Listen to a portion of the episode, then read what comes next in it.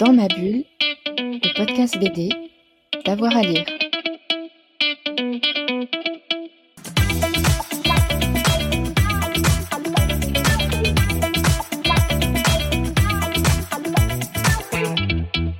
Bonjour à tous et à toutes, bienvenue dans cette euh, nouvelle émission de Dans ma bulle, votre podcast 100% BD avec avoir à lire.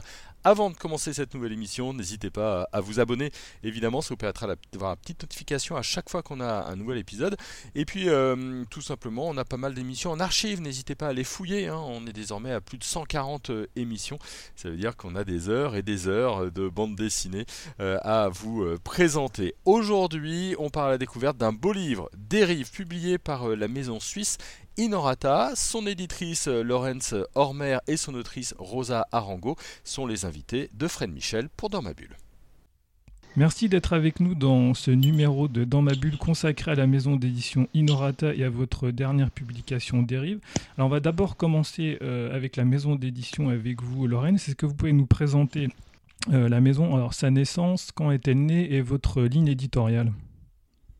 Alors, euh, Inorata, c'est une association d'édition à but non lucratif euh, basée en Suisse, d'où je suis originaire, euh, que j'ai fondée en 2019 avec deux amis et mon frère, qui sont physiciens, politologues et artistes. Donc, vraiment toutes sortes d'horizons. Et loin de, la loin de la bande dessinée. C'est ça, oui. Et du coup, ils m'ont un petit peu soutenu pour me lancer dans, ce projet euh, de un petit peu de, collecte de livres idéaux pour moi et euh, d'où le nom en fait. Euh, Inorata, ça veut dire sans parure en latin, donc vraiment c'était l'idée de faire quelque chose de tout simple. Et puis en fait par hasard j'ai vu que ça voulait aussi dire nuageux ou haut trouble en roumain. Donc il y a un petit peu l'idée que enfin une image un petit peu poétique comme ça et euh, naturelle. Et ça désigne aussi un petit oiseau du paradis. vous savez, ces oiseaux qui vivent dans la jungle et qui ont des très belles couleurs. Mais sauf mmh. que celui-là, il est tout brun. Et en fait, ce qui est magnifique dans, son comportement, c'est qu'il procède à l'entassement de, de, couleurs. Par exemple, il fait un petit tas avec des petits scarabées noirs, un petit tas avec des champignons bruns, un petit tas avec des feuilles rouges. Il peut même prendre des, petits déchets fluo en plastique et faire un autre petit tas. et il les trie comme ça. Euh, c'est un, artiste. Oui, c'est ça, en fait. C'est un, animal artiste. Et euh, enfin, j'ai découvert ça en regardant des documentaires animaliers. Et, euh, et je sais pas, et j'ai réalisé qu'en fait, je fais ça aussi avec mes livres préférés. hier, j'ai regardé un petit peu les livres euh, qui peut-être m'avaient marqué ou comme ça pour, euh, euh, essayer de voir un petit peu. Vous procédez de, hmm? l'accumulation et de la curiosité aussi. Oui, c'est ça, c'est ça. C'est une idée d'accumuler petit à petit des récits, des images, d'être une sorte de, collectionneur d'images, euh, voilà, et puis de les faire jouer ensemble aussi, de pouvoir les mettre en regard les uns avec les autres. Allez, quelque chose du coup, de, chaque... de collaboratif, c'est ce qu'on verra avec le livre d'ailleurs. Oui, oui, oui. Et alors, euh, je voudrais m'arrêter aussi sur le logo parce que justement, c'est un oiseau, c'est très stylisé. Est-ce que vous pouvez nous en parler? Qui a créé ce logo?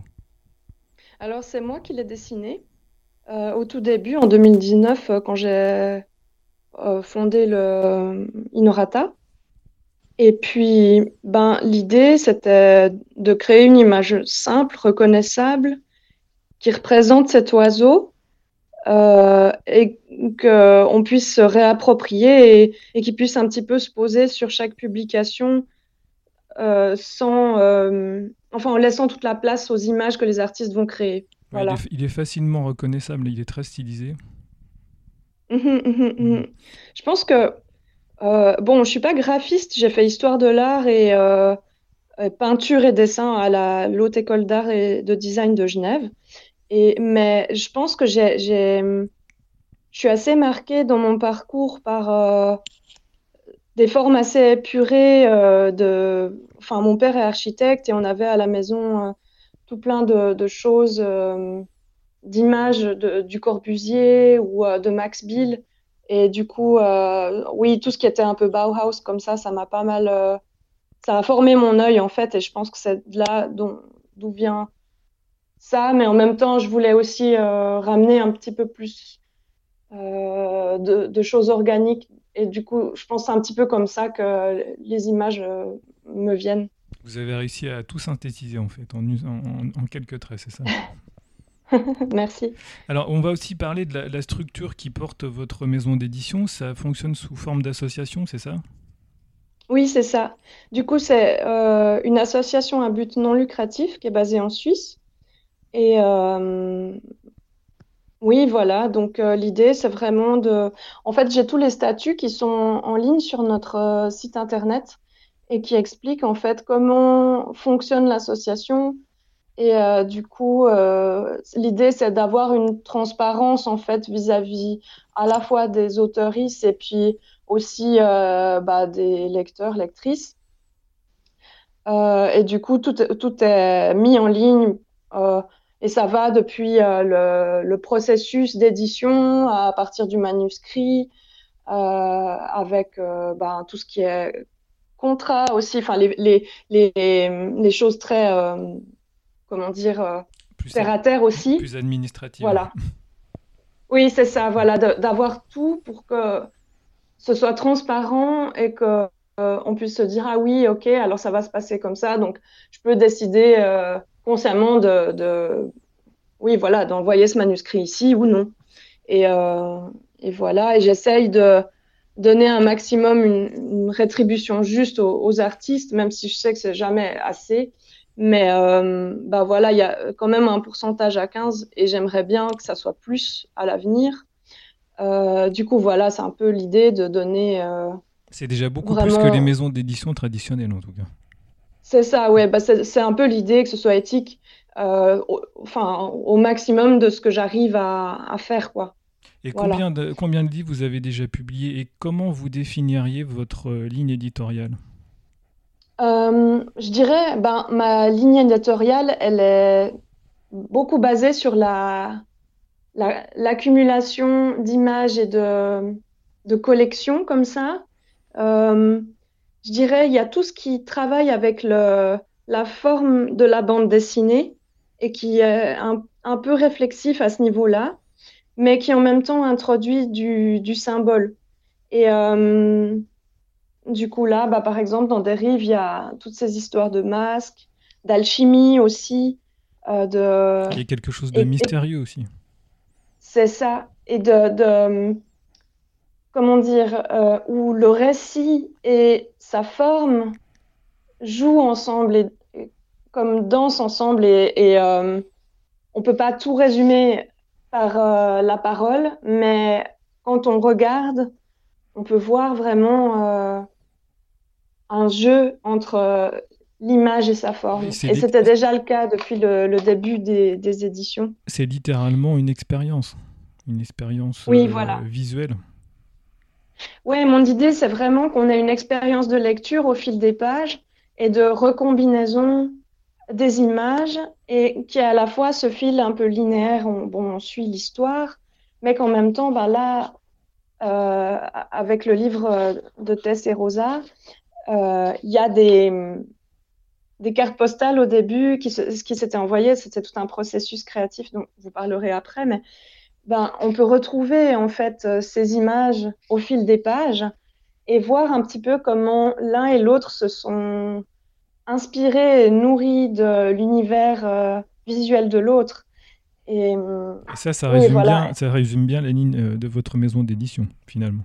Oui, c'est ça, c'est ça. Il faut que les, livres résonnent entre eux, que ça se passe de manière assez organique, c'est assez ouvert en fait. Euh, je vais pas dire euh, ah bah c'est que tel type de publication qui peuvent entrer dans ma ligne ou pas, parce que j'aime bien aussi euh, bah, être surpris par parce que les gens vont me proposer et en général ça marche quand on m'envoie quelque chose et que je suis là oh trop génial et que je lis tout en une demi-heure et que euh, bon bah c'est bon, je sais que je veux faire ça. Il y a une idée de confrontation aussi peut-être.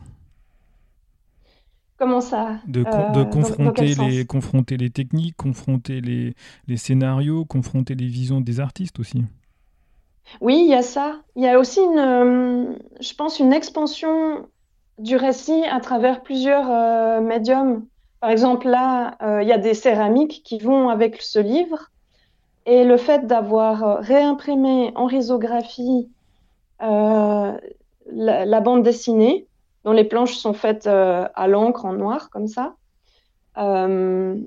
pour moi, c'était une manière aussi de réincarner différemment sous une autre euh, forme et euh, matière euh, cette histoire et finalement ce monde imaginaire.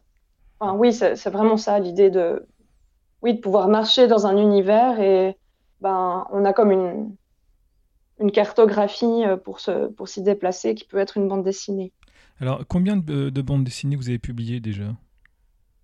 Ah oui, euh, alors il y a eu Assonance de Gabri Molist, ça c'était une des premières. J'ai aussi fait un, récit, euh, enfin un livre de poésie en même temps, donc deux. Ensuite, La boîte aux trucs, c'était le, troisième, et ça c'est une petite histoire euh, basée sur le quotidien, féministe je dirais, avec plusieurs influences comme ça, qui se déploient en fait dans des boîtes et des, petits appartements. Donc trois. Ensuite, il y a eu Roi, qui est un livre basé un petit peu sur euh, la santé mentale, mais aussi, enfin, de manière très euh, euh, métaphorique et qui parle d'un jeu d'échecs. Quatre, cinq avec celui-ci. Donc 5, voilà. oui, c'est encore le début, quoi. Non, mais c'est pas mal hmm déjà, 5 livres.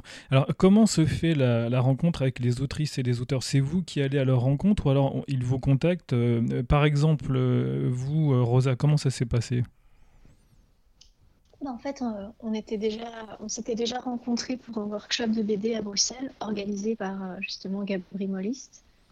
Et euh, bah, c'est comme ça qu'on s'était rencontrés. Et quand j'ai eu envie de, de, faire des rives, j'ai contacté deux maisons d'édition, dont Inorata, parce que je me suis dit que ça pouvait l'intéresser, ça pouvait coller avec euh, sa ligne éditoriale. C'est comme ça que, que je l'ai contacté, en fait. Et vous, Laurence, comment vous procédez en général? Euh, ben, Pour l'instant, en fait, j'ai eu de la chance parce qu'on m'a toujours proposé des choses chouettes. au moment où je terminais un livre. Donc, euh, Tout s'est bien enchaîné en fait. Oui, c'est ça. Je... Franchement, euh, bah, je suis très heureuse de, pouvoir, euh, comme ça, enchaîner les, les, belles publications. Et oui, et après Dérive, il y aura encore d'autres livres qui, qui, paraîtront et dont je viens d'être. enfin, dont le processus vient d'être mis en, en, place. Quoi. Ah, super, bah, vous nous en parlerez à, la fin de l'émission. Tiens, ça fera une, super conclusion. D'accord. Alors on va s'arrêter euh, justement sur le, livre, votre dernière parution Dérive.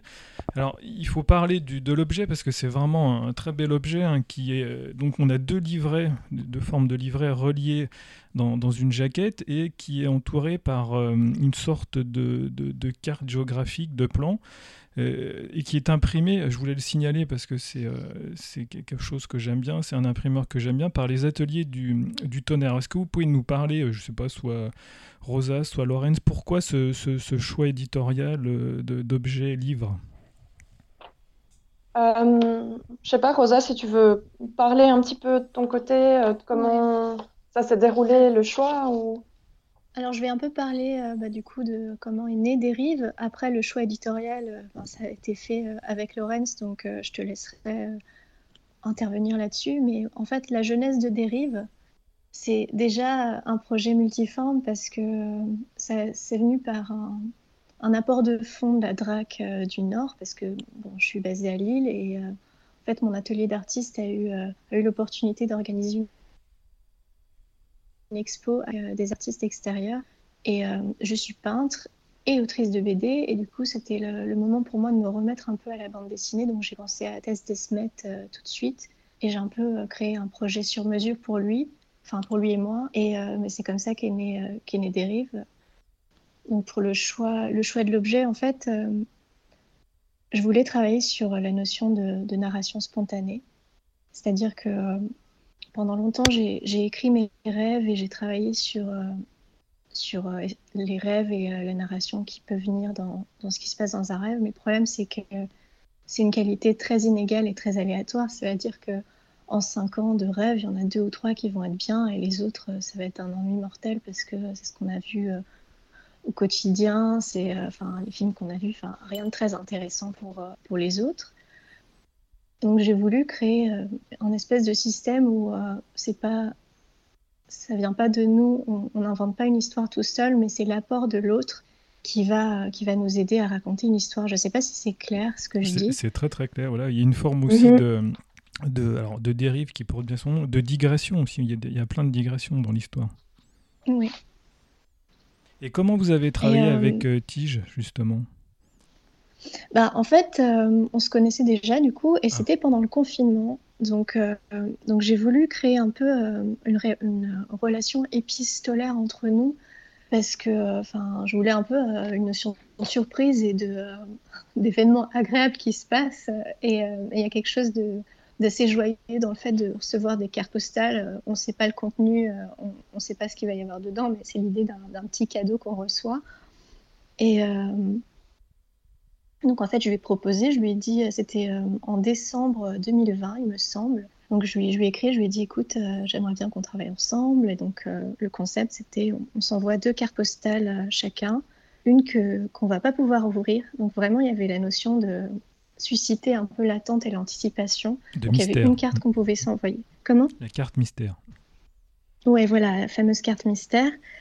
Et euh, la première carte, donc on avait euh, un choix totalement libre, on s'envoie ce qu'on veut et, on va travailler à partir de cette carte. Donc après, euh, ce que je n'ai pas dit à Lorenz, c'est que Tess était assez nerveux. Ouais, révélation. Tess était assez nerveux à l'idée de, de travailler en totale liberté, sans thème sans thème euh, choisi. Donc, euh, je lui ai proposé de tirer les cartes, de faire un, tarot un peu pour, euh, pour, pour, voir ce qu'on allait, ce qu'on allait trouver comme thème pour la première carte. Et donc, j'ai fait un, tarot sur, par téléphone avec lui et c'était extrêmement vague. J'ai encore mes notes dessus, mais il y avait des notions de d'eau, de feu et de voyage. Et donc, c'était très vague, mais si vous regardez les premières cartes, il y a quand même mmh, le voyage, l'eau et le feu. Et d'ailleurs, l'eau, c'est un thème récurrent aussi bien dans, dans, votre histoire que dans celle de Tige. Oui, c'est vrai ça. C'est euh, la mer du Nord, on peut dire, elle a imprégné vos histoires. Rosa oui, et pourtant, euh, après ce qu'on a, enfin, quand on a décidé de travailler sur de l'eau, on ne s'est pas consulté au préalable. Donc c'est la magie de, c'est la magie de dérive aussi, c'est qu'on a été euh, sur la même longueur d'onde, euh, sans se le dire, tout le long en fait. Alors, donc, et quelle technique vous, vous avez utilisée pour dessiner? Alors pour les cartes postales, moi j'ai utilisé des feutres à alcool, de l'aquarelle et un peu de gouache pour toutes les cartes. Et Tess, euh, Tess les premières, c'était des cartes qu'il avait déjà faites. Euh. Alors, la carte mystère de Tess, il l'avait déjà faite. Pour, euh, il voulait utiliser ce personnage pour une autre histoire et il a décidé de l'utiliser pour, pour Dérive. Et la carte avec les lions de mer, il me semble qu'elle a été faite au crayon et qu'elle a été colorisée digitalement après. D'accord. Et c'est ce qu'on disait aussi en introduction, il y a plein de, mystères, voire même parfois de, l'épouvante. Est-ce que c'est des, thèmes qui vous inspirent régulièrement, le, mystère, l'épouvante, la transformation, la vie, mais aussi la résurrection? Alors, euh, bah, dans mon travail de peintre, je travaille beaucoup sur le thème de la sorcellerie et euh, de diverses pratiques euh, faites dans l'Antiquité, dans l'époque médiévale, donc justement sur la sorcellerie et l'alchimie. Donc oui, on peut dire que c'est des thèmes qui me parlent, qui me parlent un peu, mais, euh, j'ai quand même essayé de, de, rester euh, sur le thème que m'avait transmis Tess. Euh, après, c'est vrai qu'il y a aussi le réalisme magique qui est présent dans ma pratique. J'aime beaucoup les livres de Murakami, par exemple. Voilà. Et alors, vous avez parlé de votre technique de travail. Et moi, j'aimerais savoir comment vous avez travaillé en une seule fois ou en plusieurs étapes? Euh, pour les cartes, pour Dérive euh, Pour, pour, pour Dérive dans sa globalité Alors, on l'a fait en plusieurs temps. Donc, euh, on avait un rétro-planning très très carré sur ah l'envoi mm. des cartes postales. C'était fin février, on avait déjà toutes nos cartes, nos cartes finies. Donc, carte mystère, plus les trois autres cartes en réponse à ce qu'on avait reçu. Et ensuite, de, du mois de donc, février à juin, juillet, on a fait la BD. À la base, Tess, il était censé venir en résidence à Lille au mois d'avril, mais euh, avec euh, les aléas du confinement, euh, de, la politique sanitaire, on a, a décidé que ça serait mieux qu'il vienne en été. On s'est un peu repoussé notre, façon de travailler la BD. On, a un peu repoussé au dernier moment. On savait qu'il venait en juillet. A, on a pris non, mais en juillet, la BD était finie. Ah oui, effectivement, c'était, c'était assez court. Donc Ce vous... que vous voyez dans le livre, les deux carnets. D'accord. Et euh, Lorraine, j'aimerais qu'on revienne aussi sur le, l'objet en lui-même. Euh, donc j'en ai parlé un petit peu. Donc vous avez travaillé avec les, les éditions du Tonnerre. Est-ce que vous pouvez nous parler de, de tout Oui. cela? Bah, en fait, euh, moi, j'ai reçu un, un PDF du livre euh, qui était en une seule couleur, euh, avec effectivement déjà euh, une séparation assez claire entre le récit de Rosa et celui de Tess. Et euh, il y avait déjà, euh, les textes étaient déjà bilingues en, français et en anglais, donc voilà. Et à partir de là, ben moi je travaillais déjà avec le Tonnerre, en fait, qui a un lieu d'atelier, partagé ou, euh, et d'auto-formation où on peut, euh, en tant qu'artiste, aller euh, imprimer des livres avec euh, différentes euh, machines, dont euh, la risographie, mais aussi la jet d'encre, enfin, et tout, toutes sortes de matériel de façonnage. Et bah, c'est un lieu précieux, je pense, qui, qui fédère pas mal de monde parce que, oui, bah, oui, parce qu'il a la vertu de nous rassembler et puis d'offrir une opportunité de, d'explorer en fait un petit peu tout le processus de plus d'impression et de, de format du livre, euh, sans passer par euh, des gros imprimeurs, euh, de l'offset, etc. Voilà, et on sent une liberté de. Il y a- il y a quelque chose aussi un peu de. C'est pas du tout péjoratif, de ludique dans la mm, lecture. C'est-à-dire, on peut euh, étaler le livre, étaler le plan, euh, rouvrir, repartir. Moi, je l'ai relu plusieurs fois parce qu'il y a plein de choses. Plein de- Encore une fois, c'est une expérience. Et à chaque fois que vous publiez un livre, c'est ça que vous essayez de, donner au lecteur, ou à la lectrice Oui, c'est ça, qu'on puisse retrouver des, détails encore euh, après peut-être trois, quatre lectures. D'ailleurs, même moi, quand je les refeuillette, des fois, je suis là, ah, mais tiens, mais j'avais pas vu ça comme ça. Euh, et, oui, et, qu'on puisse avoir une expérience multiple selon euh, le moment et l'état dans lequel on est euh, et notre perception finalement. Et, je pense qu'en façonnant les livres et en choisissant les, techniques d'impression, les couleurs, parce qu'en fait, on a fait plein d'essais d'abord avec les cartes postales. Les, les deux premières cartes postales, euh, celle avec les, le chat sur le bateau et puis le, les otaries existent en fait. Et là, j'ai, essayé d'incarner en fait le, projet sous, plusieurs couleurs et, c'est ça qui a donné un petit peu l'idée de faire cette bichromie et, euh, et de faire vivre un peu la, couleur et l'encre à travers euh, une technique, je dirais, semi-manuelle et semi-automatique. Euh, je sais pas si ça répond à la question, mais... Si, si, c'est Oh, très voilà. bien. C'est parfait. C'est- très, très bien. Alors, vous parliez justement de, de- du livre. Il est édité en, en franco-anglais. Pourquoi ce choix? Euh, parce que les artistes euh, travaillaient de façon bilingue. Ah. Euh, Tess est flamand, donc parle néerlandais. Je, je lui ai aussi proposé que peut-être on, on traduise ça en, néerlandais, mais euh, l'idée, ça serait peut-être que ce livre puisse être euh, réédité euh, ben, par une autre maison d'édition dans cette langue. Donc, c'est pour ça qu'on est resté sur français et anglais. Et puis, bah, le projet, en fait, je l'ai reçu comme ça.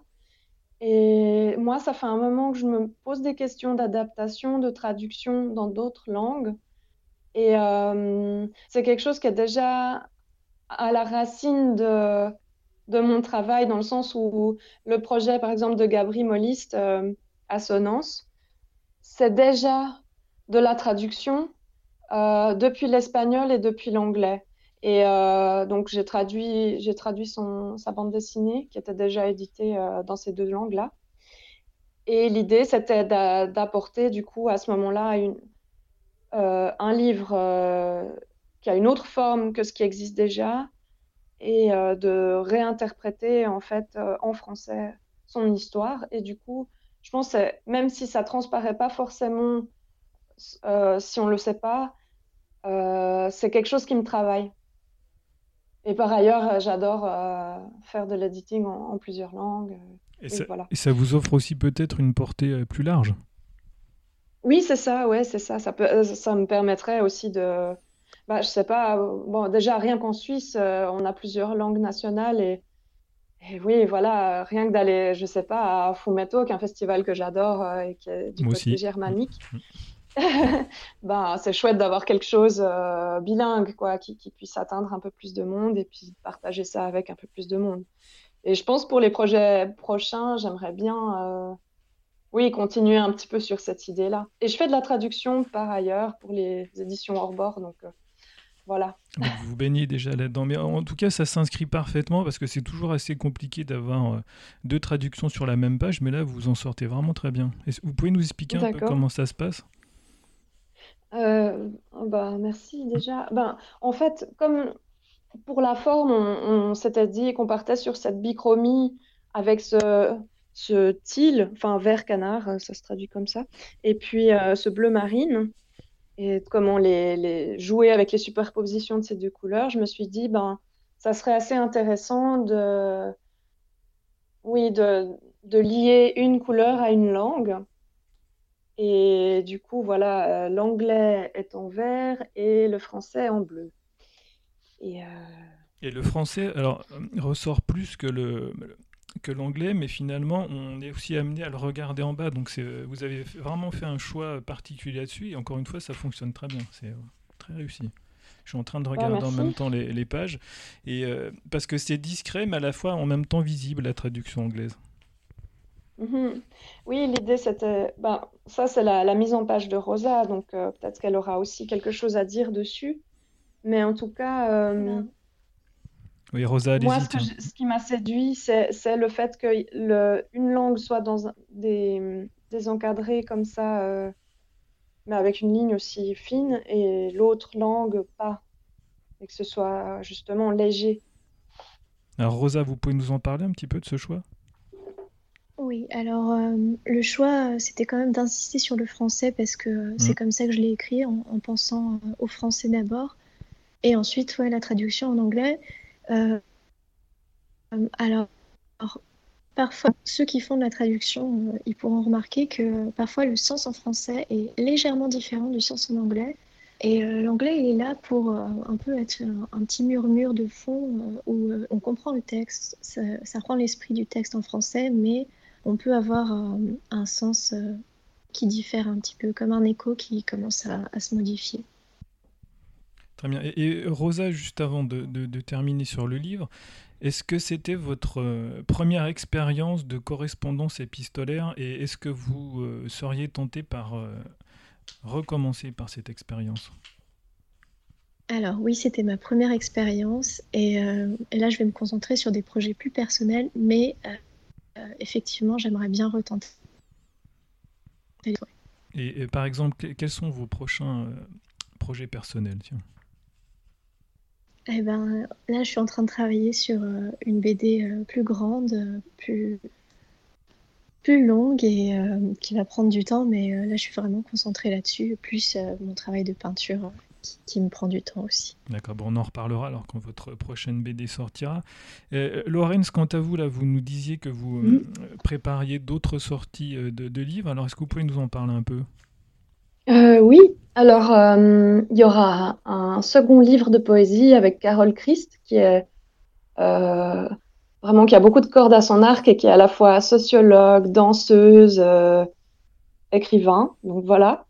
Et euh, l'idée, ça serait de faire un recueil illustré euh, qui fait écho à son, premier, écrit, euh, mais qui, est vraiment, je, je, sais pas, oui, c'est un deuxième livre que je, que je, son écriture qui a beaucoup évolué et je me réjouis de, oui, voilà, d'essayer de, trouver une, une, forme à la fois pour la sortie en art vivant avec une performance et à l'intérieur du livre avec de l'illustration autour du texte et, voir comment est-ce que justement ça, ça peut euh, se mettre en page. Voilà.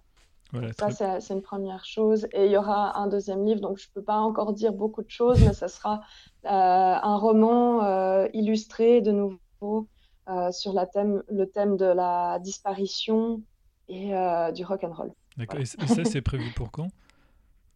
Pour l'année prochaine. D'accord. Bah, donc on aura l'occasion d'en reparler ensemble.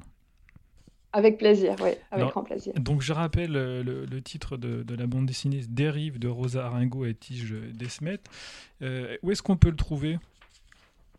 Alors, euh, en ce moment, à la galerie Sterput à Bruxelles, dont on fait une exposition en ce moment. Et puis, dès, dans une dizaine de jours, vous pourrez les, commander en librairie.